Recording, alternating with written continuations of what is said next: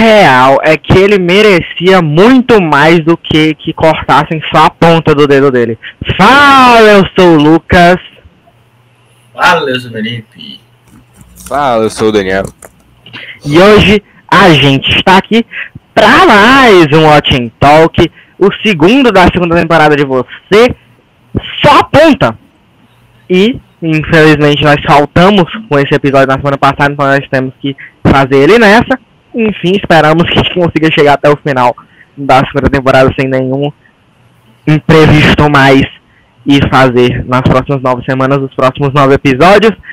Então aparece vinheta.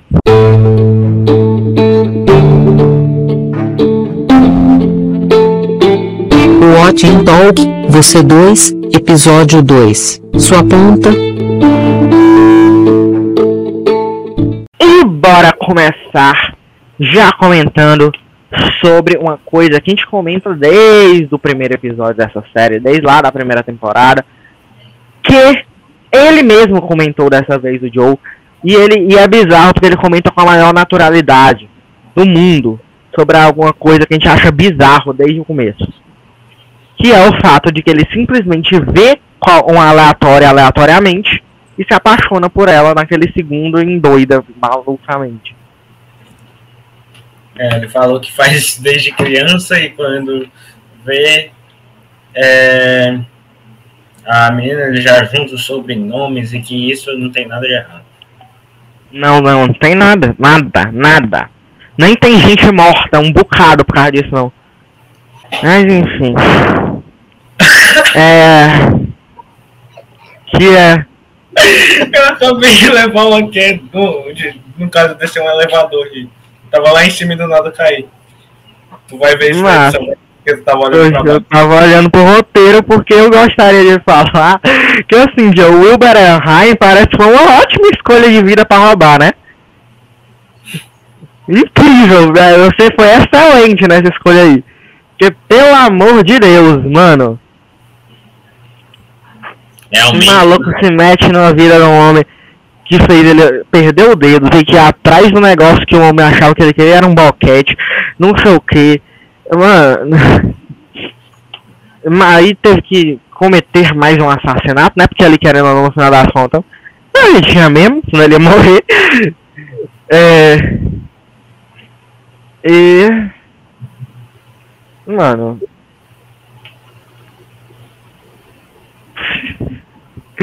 Eu acho bem feito. É, mano, ele viu como necessário pegar a, vida do Will, porque o Will tava falando lá, né, de como foi pra ele, que demorou 10 anos pra ele conseguir não sei o que, e ah, então vou pegar o teu o mais fácil possível. Só que ele não pensou e não tava sabendo dessas outras partes que lascava muito a vida dele. Aí no final das contas agora ele já tá lá com o dedo consertado, o Jasper morreu. E, enfim, ele passou por coisa que não necessariamente ele precisava. Ou sei lá, também na cabeça dele talvez ele precisava, mas no final das contas não precisava. É. E assim, ele é muito abestado, mano. Aquele homem é bizarro. Ele foi pra Los Angeles pra fugir do amor e quer ficar logo agora porque ama a Love. Ele não sai, ele foi, ele foi para fugir da Candace e pra se esconder do amor, né? Ele não querer mais amar ninguém. E agora tem coisa pior do que a Candace talvez atrás dele. E ele fica porque ama a Love. Exatamente, ele falou que aquilo que estava acontecendo era no nível de trocar de cidade, né? E ele disse, não, agora eu não quero por causa da... De você, que inclusive a gente não falou no primeiro episódio, ele já tá conversando com a Love mentalmente, né? Ele fazer com a né? Que é algo surreal e estranhaço, mas ele fala com a Love lá nos pensamentos dele, e assim como ele fala Quando não tem contexto nenhum. Exatamente. E assim. Seu amador. O, o, o Will man, mete essa pro, pro Joe, né? Chama ele de amador quando ele perde o dedo e vai pra lá. E é eu venho falando desde a primeira temporada, acho que o, Will, ou que o Joe passa longe de ser muito competente nessa questão toda. E aí, o, um, um pouquíssimo tempo, o Will já, já chamou ele de amador por, por algo que foi amadorismo. E. De novo, e logo em sequência, mano. Claramente o Rufus era armadilha, mano. Claramente aquele Rufus não, não ia dar 50 mil pra, pra Joe caçamba nenhuma. Realmente era muito estranho que fosse tão fácil, mas quando eu assisti eu não pensei em que ele tava sendo enganado. Vou mentir. Ai, ai. Como ele falou, né? O, o, planeta tava me devendo algo muito fácil. E no final das contas. Deu no que deu. É, e é burro, porque. Lá o, o restaurante lá. Mano. o irmão da mulher, que ele nem sabia que era irmão da mulher e que ela era dona dos anavres. Enfim. O homem já tinha mentido para ele. Por que, que ele ia logo em seguida falar a verdade sobre a mesma coisa e sendo tão específico e certeiro. Realmente, né? Faz. Porque ele. Ele disse que eram 3 mil. Depois não eram, eram 50 mil. Ele mentiu. Aí depois ele acredita cegamente que tem 50 mil para ele receber. É, realmente. Bem bizarro. Ele vai lá naquela festa bem da esquisita, na terça-feira de tarde, como ele falou. Se depara com birrazice é de lascar, bizarrice atrás de bizarrice. Encontra a Delilah, o Henderson lá. É, muito louco.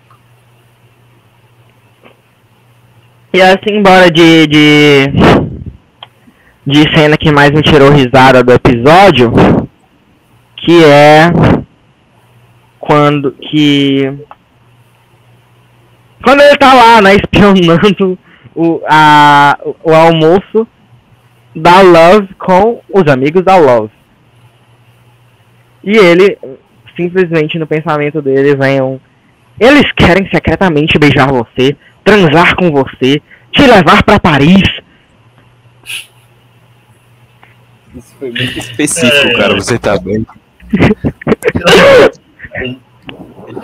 Por alguma ligação com Paris, esse cara deve ter. Algo que ele acha que acontece com Paris. Mano, mas.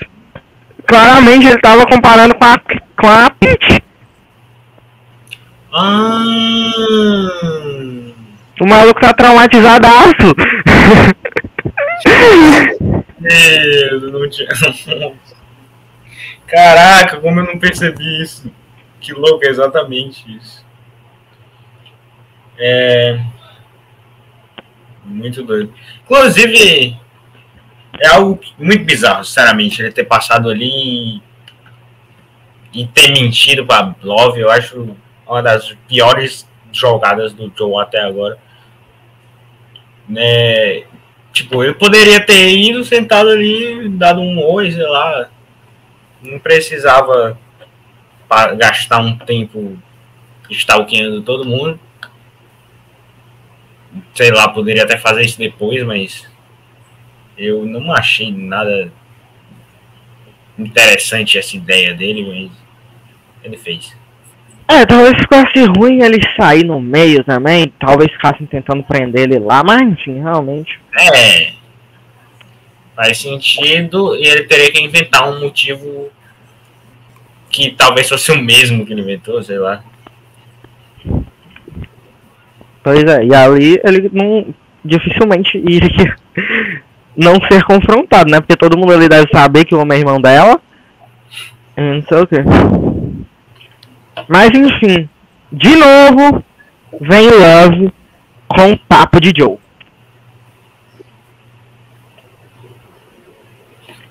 Eu já falei na semana passada, que nas duas semanas atrás, no caso, que tava achando ela com muitas semelhanças com essa marmota com, de, de, de psicopatia do Joe. E agora lá vem ela com esse papo muito, muito, muito parecido com o papo que o Joe tinha com a Kendall, com a, com a Beck, com questão de, de, de a gente dar um jeito.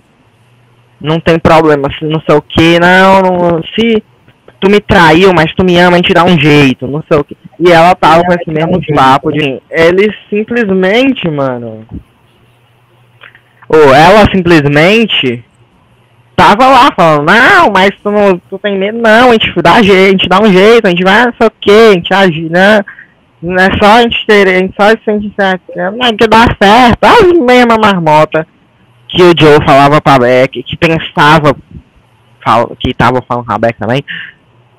E lá no aniversário dela, quando ela achou que ela tinha traído, depois quando descobre que traiu mesmo, não sei o que, enfim mais semelhanças aparecendo e mais suspeita Love está ficando para mim. É, acho que isso também tem muito da questão, inclusive, foi muito pautada naquele naquele brunch, é? Sei lá, naquele restaurante lá com os amigos dela, que ela é direta. E aí, inclusive, quando Inclusive, ela dá um beijo lá nele, que demonstra cada vez mais isso, que ela é bem direta. Ela disse que estava cansada de ficar pensando nisso e quis fazer de uma vez por todas. Como, com certeza, é, ela. O trauma de ter perdido o marido dela e com certeza ela não ter feito algumas coisas que ela queria ter feito passa por ela passa por isso ela ser tão direta quanto ela é. E ela quer que o Joe seja igual, que acaba aqui pelo Caçamba, mesmo... isso lembra o irmão do Ian do. do. Como é o nome do filme, Caçamba? Dois irmãos. Dois irmãos. o irmão, o nome do filme é Dois Irmãos. o que inclusive O que, inclusive, o Joe não é tão direto, não, inclusive, foge muito disso por, pelo mesmo motivo. No caso, enfim, né? O Joe matou, mas, enfim.